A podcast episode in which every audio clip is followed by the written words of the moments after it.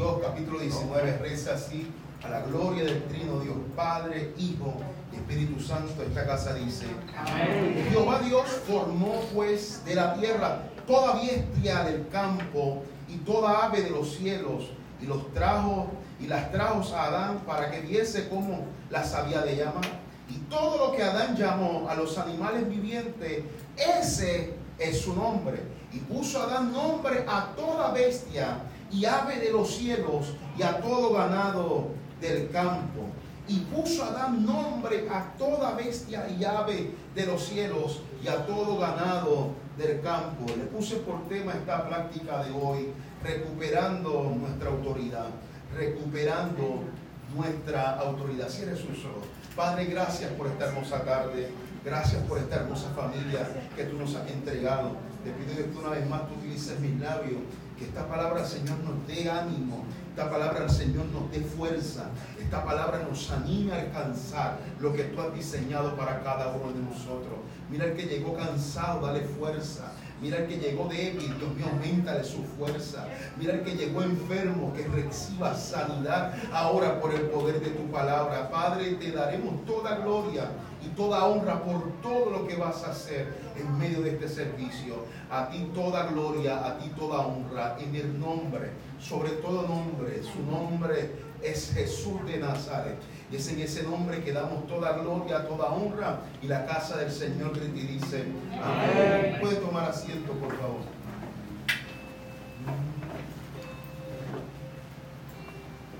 Hace algún tiempo leí una historia de un muchacho que disparaba piedra con una onda. No era la historia de David por si acaso. Un muchacho que tenía una onda con la cual disparaba piedra. Y lo curioso de esta historia, de este muchacho, es que por más que él trataba, nunca le daba el blanco, siempre erraba, siempre fallaba. Y al regresar un día a la casa de su abuela, en el patio de su abuela, vio el pato favorito de su abuela impulsivamente apuntó al pato. Él sabe que como de costumbre, él nunca le daba el blanco. Seguramente él pensaba que él no le iba a dar en esta ocasión, pero para su sorpresa, esta vez, no sé si la, es culpa de la piedra, culpa de la onda, pero esta vez tuvo puntería y dice que el proyectil acertó y mató al pato favorito de su abuela. El muchacho se asustó y escondió al ave muerta en un montón de leña Tan solo acabando de hacer esta acción, levantó su vista y vio que su hermana, su hermana lo veía todo. Ah, para su sorpresa, aquel día después del almuerzo, la abuela le pidió a Sally, la hermana del muchacho, que le ayudara a lavar los platos. Y Sally respondió bien astutamente, Juanito me dijo que quería ayudar a lavar platos hoy. ¿Verdad, Juan? Al, oír, al oído le susurró cuando llegó Juan a lavar los platos, la, hermana, oye, esta hermanita era tremenda, le susurró en su oído, recuerda lo del pato. Recuerda el pato favorito de abuela, tú lo mataste. De modo que Juanito empezó a lavar platos. ¿Qué alternativa tenía? La semana siguiente estuvo lavando platos con frecuencia. Algunas veces eran por obligación, pero otras veces fue por su pecado. Recuerda, el pato le susurraba a Sally cuando protestaba. Él estaba cada vez que montaba tribuna y no quería lavar, ella lo chantajeaba y le decía, recuerda el pato de tu abuela. Hastiado del quehacer, decidió Juanito que cualquier castigo sería mejor que lavar más platos. De modo que confesó, fue tomó, se llenó de valentía y se paró donde, donde su abuela y confesó que había matado al pato. A lo que la abuela le responde y le dice, ¿sabes qué, Juanito? Yo lo sé. Dijo la abuela, dándole un abrazo. Yo estaba en la ventana y lo vi todo porque te quiero, te perdono. Y me preguntaba, ¿cuánto tiempo le ibas a permitir a Sally que te esclavizara? Ah, hmm. Santo. Uh, Lo habían perdonado, pero él todavía pensaba que era culpable. ¿Por qué? Porque le prestó atención a las palabras de su acusadora. Amado, vivimos en un tiempo muy similar a la vida de Juanito. Vivimos en un tiempo donde somos cristianos como Juanito, que muchas veces, amado, tenemos, tenemos debilidades, tenemos fracasos y comenzamos, amado, a deprimirnos, porque si hay una de las armas que usa el enemigo, es que él es experto trayendo a nuestra mente nuestro pasado. Él es experto trayendo a nuestra mente nuestras debilidades. Él es experto en traer cada vez de las veces que nosotros fallamos y a veces vivimos deprimidos, vivimos angustiados por cosas que ya Dios perdonó, por cosas que ya Dios te está diciendo, Juanito, sabes que yo lo vi todo y antes que tú me lo confesaras, ya yo te perdoné. Yo necesito que esta iglesia entienda y el que lo vea online, que no importa los pecados que hayas cometido en tu vida, ya hay un Dios que lo dio todo y hace dos mil alguien. Habrá alguien que me ayude a predicar, alguien que me ayude a predicar. Habrá alguien que entienda que ya Él te perdonó. Toca alguien y dile, ya Dios te perdonó, dice. Uh, ya Dios te perdonó. El problema es que le hacemos tanto caso a nuestro acusador que terminamos convirtiéndonos en prisioneros de nuestro pasado, en prisioneros de nuestra culpa, la cual el enemigo es experto en utilizarla a su favor para hacernos distanciar. No solamente, escuche esto, eh, no solamente para distanciarnos de la presencia de Dios, sino para que olvidemos cuál es nuestra posición y cuál es nuestro diseño original. Dice, yo no lo voy a usar solamente para alejarlo de Dios. Yo no me conformo con solamente alejarte de Dios.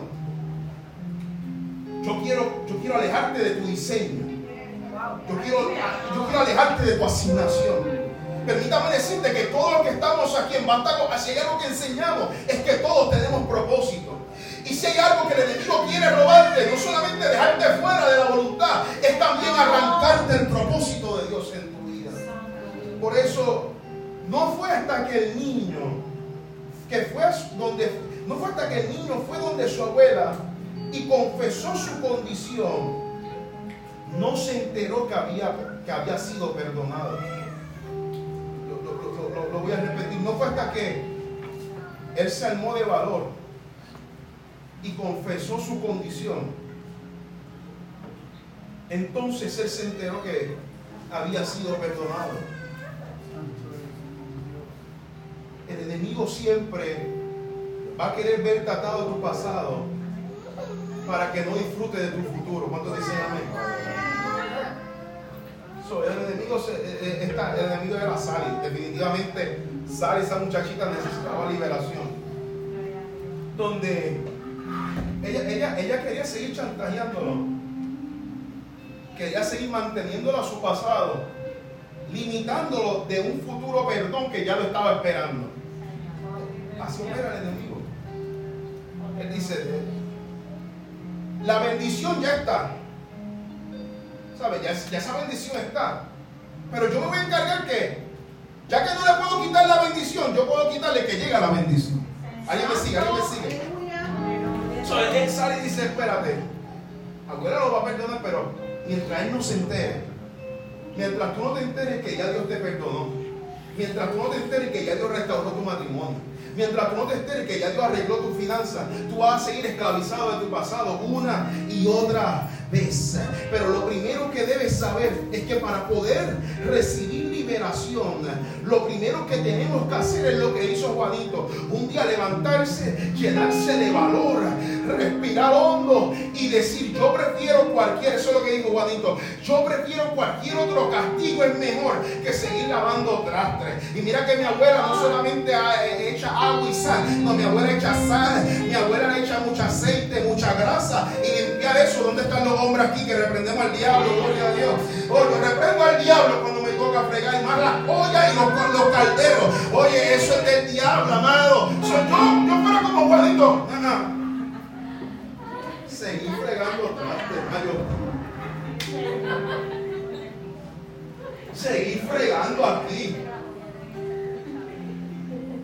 Mira, ahora que somos millennials, tenemos las uñas bonitas y todo ese asunto, se nos daña la uña. So, Juanito se arma de valor y entiende que el primer paso es confesar su condición. Es confesar, es confesar su, su dolor, es confesar su pasado. Por eso lo primero que tenemos que entender que Dios te puede liberar, pero tienes que pedírselo tú. Santo. Para que lo anotes por ahí. Dios te puede liberar, pero tú se lo tienes que pedir. Yo quisiera decirte que tu problema se te arregla viniendo a la casa todos los domingos, viniendo a la iglesia todos los domingos. Yo quisiera decirte que mientras tengas, tú puedes tener el Spotify, ese playlist más cristiano, más cristiano posible, podrás seguir leyendo la Biblia, pero hay cosas, amado, hay cosas que Dios no te la va a quitar hasta que tú se las entregues. usted podrá seguir viniendo domingo tras domingo y decir contra que Dios usa el pastor. Yo no soy adivino. Dios me usa, pero yo no soy adivino. Oye, que Dios use a alguien, la pastora, que Dios mueva a Mecha, a María, que Dios mueva a Ania, a Ansel. Y tú ves que pasan domingo y tú dices que esta iglesia es lo que está lleno de carnú. No es que estamos carnú, es que tú se lo tienes que entregar. Es que,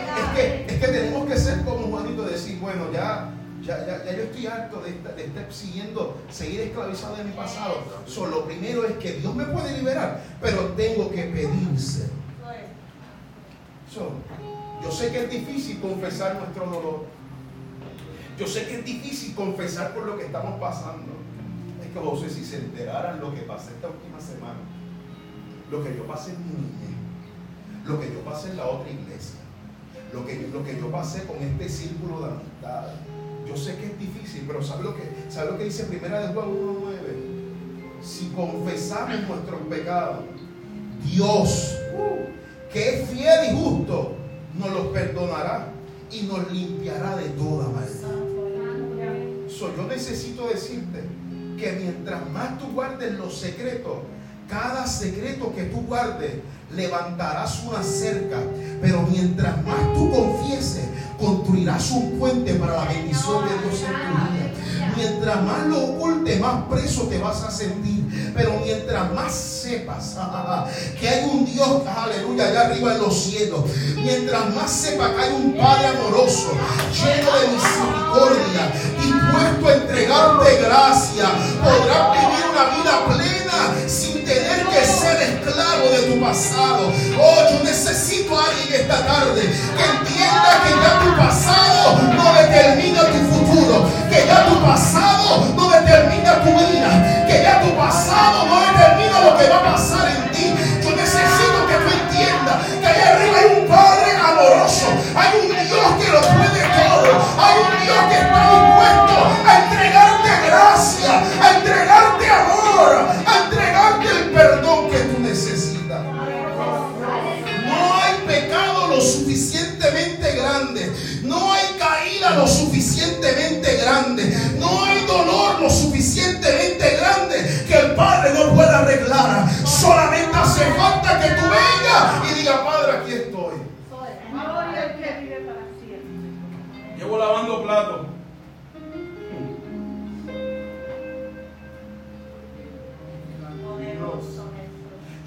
cosas religiosamente para ver si esto cambia. Estoy cumpliendo con lo que, mandaron, lo que mandaron los pastores en Pasta y nada. de que hay cosas que tienes que entregárselas a él.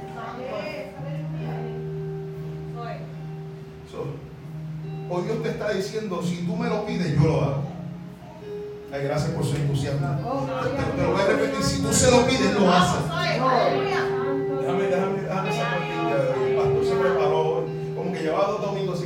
Se lo llevo diciendo, he salido esta semana con ellos, llevo dos domingos, prepárense que yo vengo para adentro, para acá.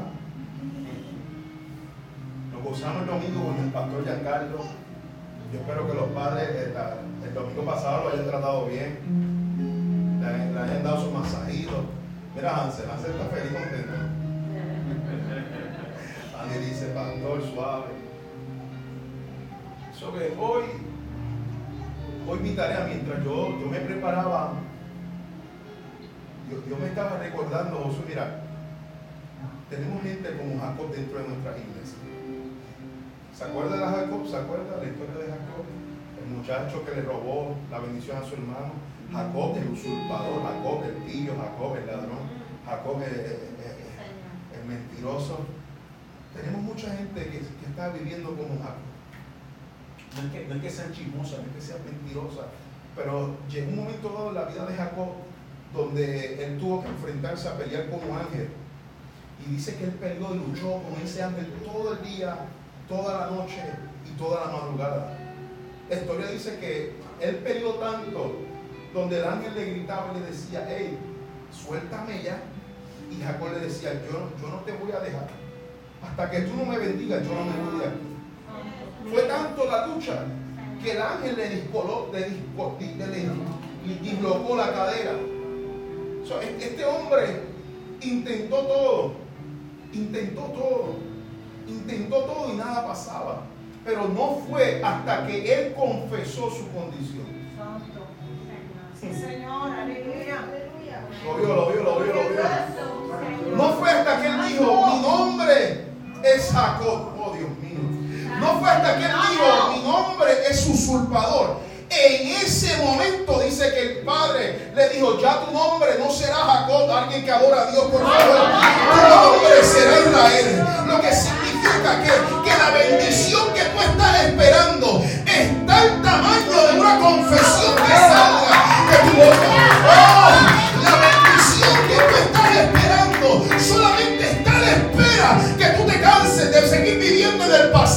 Lo que pasó hace dos domingos, lo que pasó un año atrás. Oye, me basta, no cumplo un año ahora. Y yo no voy a seguir repitiendo lo que pasó un año atrás, sino que le vamos a decir, Dios, estoy cansado de ser Jacob. Estoy cansado de sentirme débil. Estoy cansado de sentirme que hago, hago, hago y no avanzo. So Dios está buscando una iglesia que diga, hoy me cansé, mi nombre es Jacob. Mi nombre es depresión. Mi nombre es cansancio. Mi nombre, aleluya.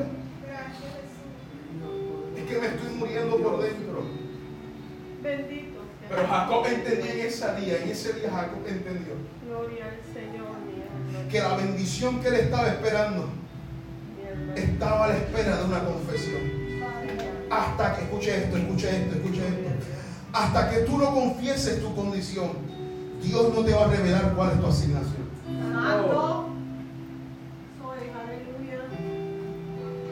Para hacerle el resumen largo, corto de Jacob. Dios sabía que Jacob iba a ser Israel en todo momento. Dios había profetizado que el pequeño sería el bendecido. Dios ya había hablado que el grande se, sujetaría al pequeño. O sea, desde, que estaba en el vientre de su madre, ya él era el bendecido. El problema es que Dios tenía que bregar con su carácter antes de bendecirlo. Santo,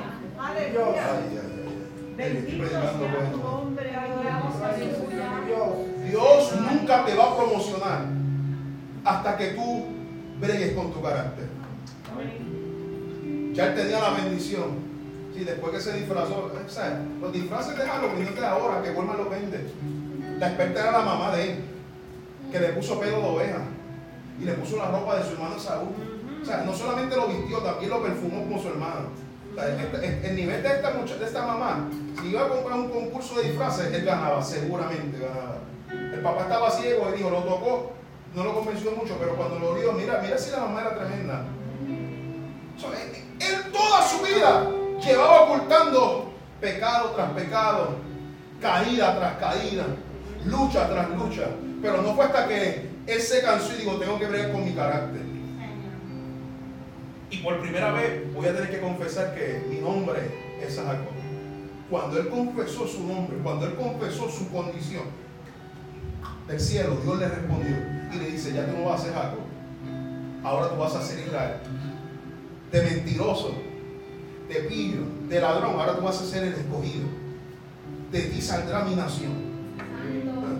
De un mentiroso salió, salió la nación. De un mentiroso salió el Emanuel, Dios con nosotros. Dios te está diciendo que, somos nosotros unos pedazos de carne, gloria a Dios, donde Dios te está diciendo, cánsate ya de seguir permitiendo que el enemigo te esclavice, de seguir permitiendo que tú descanses tu llamado, tu ministerio, tu liderazgo, tu finanza, tu proyecto. Dios te está diciendo, revélame tu condición, que yo voy a revelarte cuál es tu destino y cuál es tu asignación. Jacob ya no será Jacob, ahora tu nombre es Israel.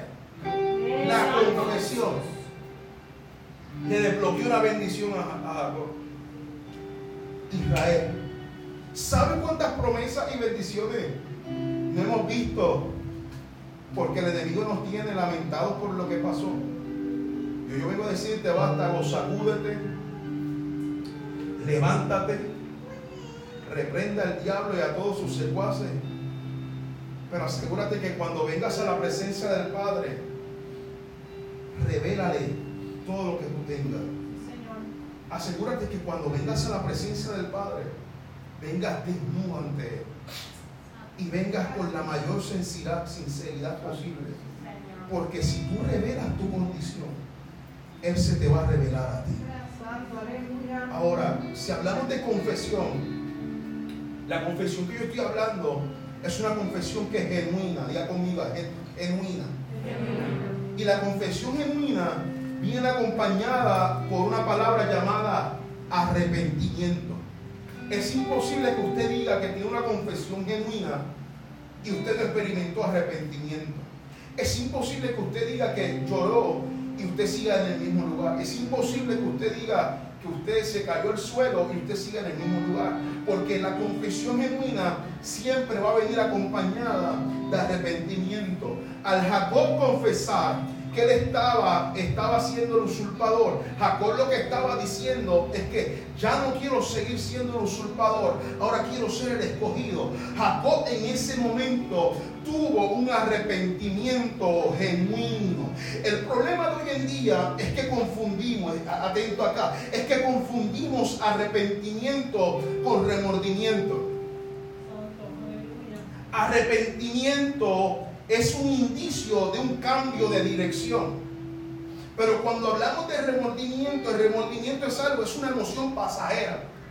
Es algo que tú sientes y no sigue y, solamente se quedó en una emoción, solamente se quedó en un llanto, solamente se quedó en una falsa promesa, si voy a cambiar y sigues igual. Por eso, si hay algo que Dios me ministraba, me decía, ah, si tienes que predicar, va, a predicar esto a, esta generación. Y es que estamos confundiendo arrepentimiento con remordimiento. tenemos mucha, mucha estrategia, pero no tenemos cambio en nuestras iglesias. Tenemos muchas luces, tenemos muchas redes sociales, tenemos muchos proyectos, pero las vidas no están siendo transformadas dentro de nuestras iglesias. Dios, me decía Josué, hay, un arrepentimiento que no es genuino. Y un arrepentimiento que no es genuino no es nada más y nada menos que tener remordimiento. Pero, escuche lo siguiente. Una de mis mayores interrogantes como, pastor es que tenemos gente, no están en Vástago, déjame aclararlo, que regresan al mismo lugar que Dios los sacó. Usted ve que lloran, claman, se les salen los mocos, los pelos se les paran, se les revuelca el moño, vamos, se caen para atrás. ¿Qué no hacen? Pasan a todos los llamados, van a todos los eventos a lo imposible. A campaña, para allá voy. Vigilia, para allá voy. Ayuda, para allá voy. No, yo soy, yo soy más que danzo, más que hablo lengua. Ustedes lo vieron. Hablan más lengua que, que los rabacucos. interno acá. Y usted ve que no hay cambio.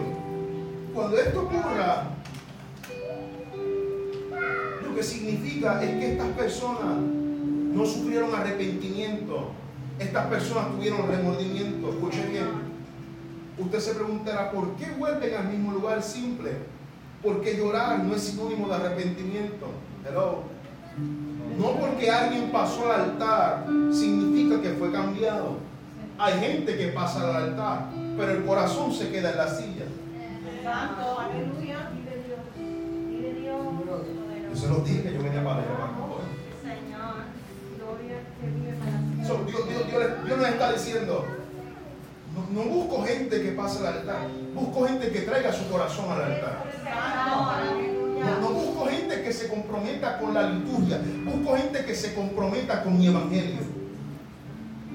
Por eso el arrepentimiento no son unas pocas lágrimas, no es una emoción o un, un remordimiento. El arrepentimiento es un cambio de mente acerca de Dios, del pecado y de nuestra condición. Por eso, si te arrepientes, vas a sufrir un cambio de dirección. Hace falta una generación que diga, me cansé de vivir como Jacob y quiero vivir como Israel. No me conformo con saber que tengo propósito. Quiero caminar en el propósito de Dios. Por eso, la razón por la cual es importante, escuche bien esta iglesia, dejar de ser prisionero de la culpa y de nuestro pasado. Porque yo estoy siendo muy enfático en este mensaje sobre esto. Es que, mira, amado, si hay algo que a mí me entristece, es que el enemigo está castrando a mi generación. La está deteniendo. O sea, decimos ser una iglesia que tiene la verdad, pero caminamos con una verdad a media. Vivimos en un evangelio que decimos que tenemos poder, pero no vemos milagros. Vivimos en una generación que decimos que, que libertamos, pero no- la gente no está siendo libertada. So, por eso Dios me está inclinando. Josué, Josué, Josué, me decía, eh, tenemos una donde está caminando con, el poder a media. Eso es como que tú tengas el carro a- funcionando a, a mitad, a mitad, a un 50%. Y hoy, hoy Dios quiere que tú entiendas que la razón por la cual la iglesia está pasando por esto es que está atado un pasado. Santo, aleluya. Está matando una culpabilidad que no nos deja fluir al 100%. Nos robó el diseño, nos robó la asignación, nos robó el propósito. Y solamente le estamos convirtiendo en una iglesia que solamente es de cuatro paredes, gloria a Dios, que, que- que no quiere salir al mundo, que no quiere anunciar el pecado, que no quiere decirle Cristo que no quiere decirle Cristo sana ya. Discúlpeme por lo conservador, pero este no es conservador.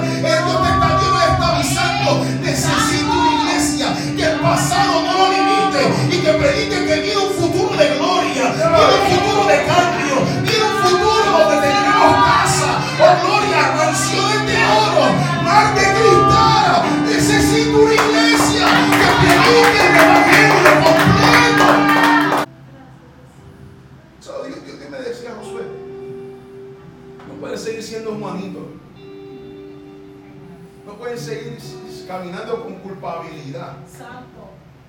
Necesito que se liberen por completo. ¿Por qué? Porque cuando tú te confiesas, escuche esto, y recibes perdón, el perdón también te devuelve tu posición. Y si hay algo que el enemigo sabe es que si él te tira atado a tu pasado, a la culpa, jamás podremos disfrutar el 100% de las cosas que Dios tiene reservadas para ti. Yo estoy seguro que aquí tú sabes cuál es tu 100%. Tú sabes todo lo que tú puedes dar. Yo sé todo lo que yo puedo dar. Todo lo que yo quisiera seguir dando, pero cada, cada, cada día, mira, los pastores luchamos con eso. Queremos seguir dando el 100% a Dios. Perdónanos si falló, fallamos. Perdónanos si, si, herimos a alguien en la iglesia. Perdónanos si no- no estamos cumpliendo a la altura de los pastores que ellos están esperando. Pero, pero yo me decía, hay gente que no solamente está pasando por, por crisis, es que el enemigo los tiene retenidos por un sentimiento de culpa. Pero para poder iluminar este pensamiento y para que usted entienda mejor por qué yo empecé con Génesis capítulo 2, tenemos que comenzar a ir al comienzo de las cosas, específicamente a la creación del Edén con Adán y Eva. La historia dice que cuando Adán pecó, automáticamente perdimos la gloria que se nos fue entregada y operar en la misma gloria que Dios operaba en los cielos. Escucha esto. Es decir, se establece que Dios cuando lo creó todo, todo lo que creó lo creó por qué? Por la palabra. Todo lo creó por la palabra, que se haga el cielo, que se haga el mar, que se hagan los animales, que se hagan las estrellas. Todo fue por la palabra. Dios operaba en una dimensión y la dimensión era operar en declarar con la palabra. La palabra no solamente en un sonido, sino que cuando él lanzaba la palabra, la palabra venía acompañada con creación detrás de ella. No solamente era un sonido, no solamente era una vocal, era, era una manifestación que venía detrás de ella. Él no solamente decía que se haga el cielo, el cielo se hacía. Había una, manifestación de creación, una dimensión de creación. él, estaba operando en esa gloria y en esa misma gloria se le entrega al hombre.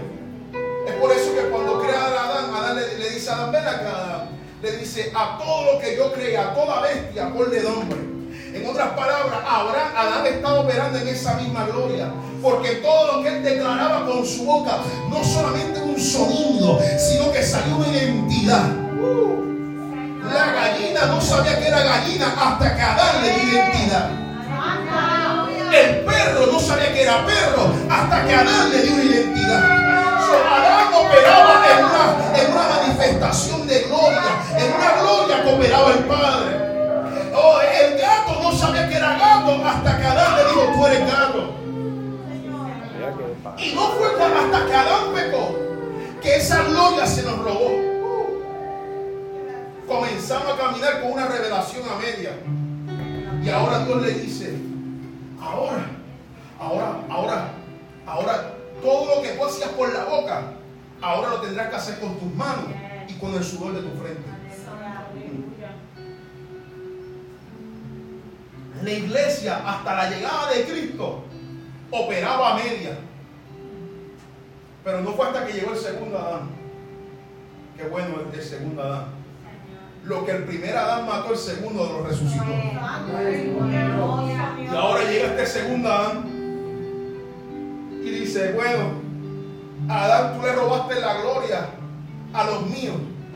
Y ahora la gloria que tú le robaste, yo se la voy a entregar de nuevo ahora nuevamente tendrán presencia conmigo. Ahora podrán entrar a mi presencia.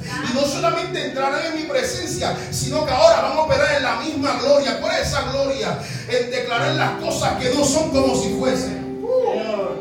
Dios, Dios nos está invitando, que recuperemos nuestra posición. ¿Y cómo recuperamos nuestra posición? Es que Dios nos está diciendo, estoy buscando una iglesia que no solamente sepa usar las manos, hace falta una iglesia que sepa que tiene poder en la boca, que tiene poder en la boca. Déjame repetirlo, que tiene poder en la boca.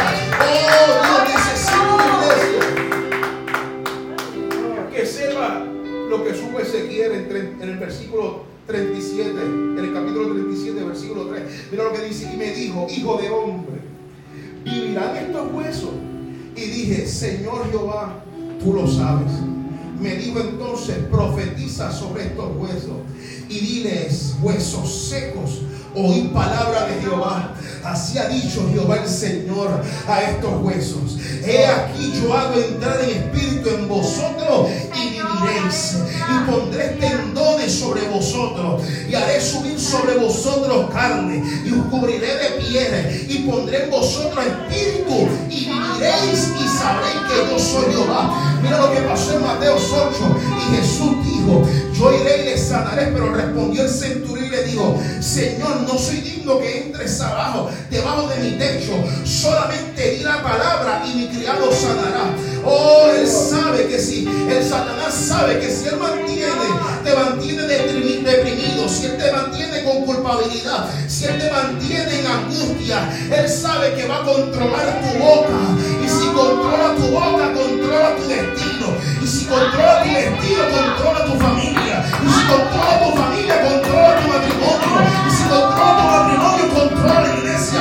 Y ahora basta, Dios se está diciendo, te voy a recuperar la gloria. Solamente hace falta que vengas a mí, que confieses tu condición y yo te entrego tu posición. ahora que tú sabes que tienes gloria en tu boca, basta ya de usar las manos. Y Dios está invitando a basta que comience a hablar por su boca.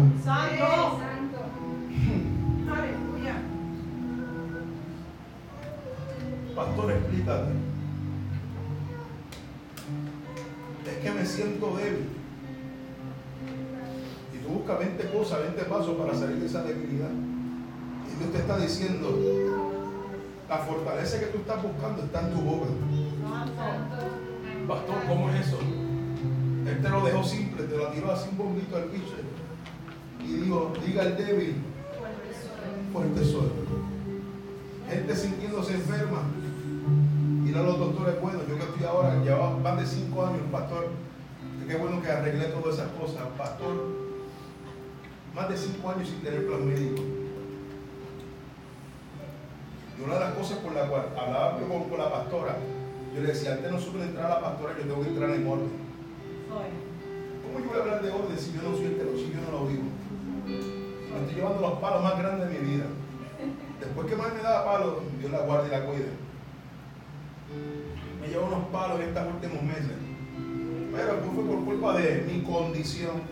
Pero tuve que empezar a confesar todo, todo lo que yo tengo. Una vergüenza,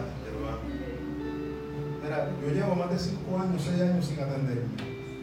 Dios te sabe la cara que ponen los doctores. Pero Dios también nos entregó poder en nuestra boca para que esté enfermo. Le digo, por su llaga.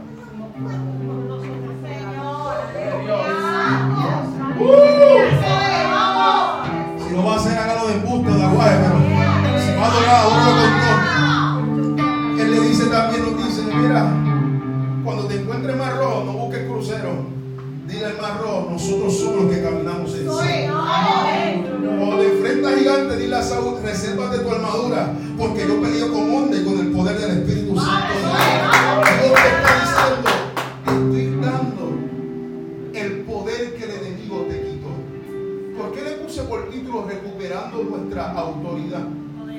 Es que se nos había olvidado que teníamos poder en la boca porque el enemigo nos quiso robar nuestro, nuestro futuro atándonos a nuestro pasado. Pero hoy, ¿cómo vencemos eso? Diciéndole a Dios, nos cansamos ya de nuestro pasado y nos aferramos al futuro lleno de bendición. Sí, Señor. Y cuando tú aprendas a caminar de esta manera, vas a atreverte a pararte frente al infierno y declarar: Mi casa y yo serviremos a Dios. Aleluya, Señor. Te atreverás a declarar aunque ande en valle de sombra y de muerte, no temeré mal alguno. Dios, te atreverás a declarar que tu hijo, tu esposo, tu padre, tu familia llega a los pies de Cristo. vamos. Que tú vas a alcanzar el diseño, el destino. Pero hace falta que recuperes tu posición. Santo Jesús. Hace falta que sepas que tienes poder, que tienes autoridad y que, y que ya el enemigo no te puede seguir esclavizando. Solamente hace falta que los Juanitos se levanten.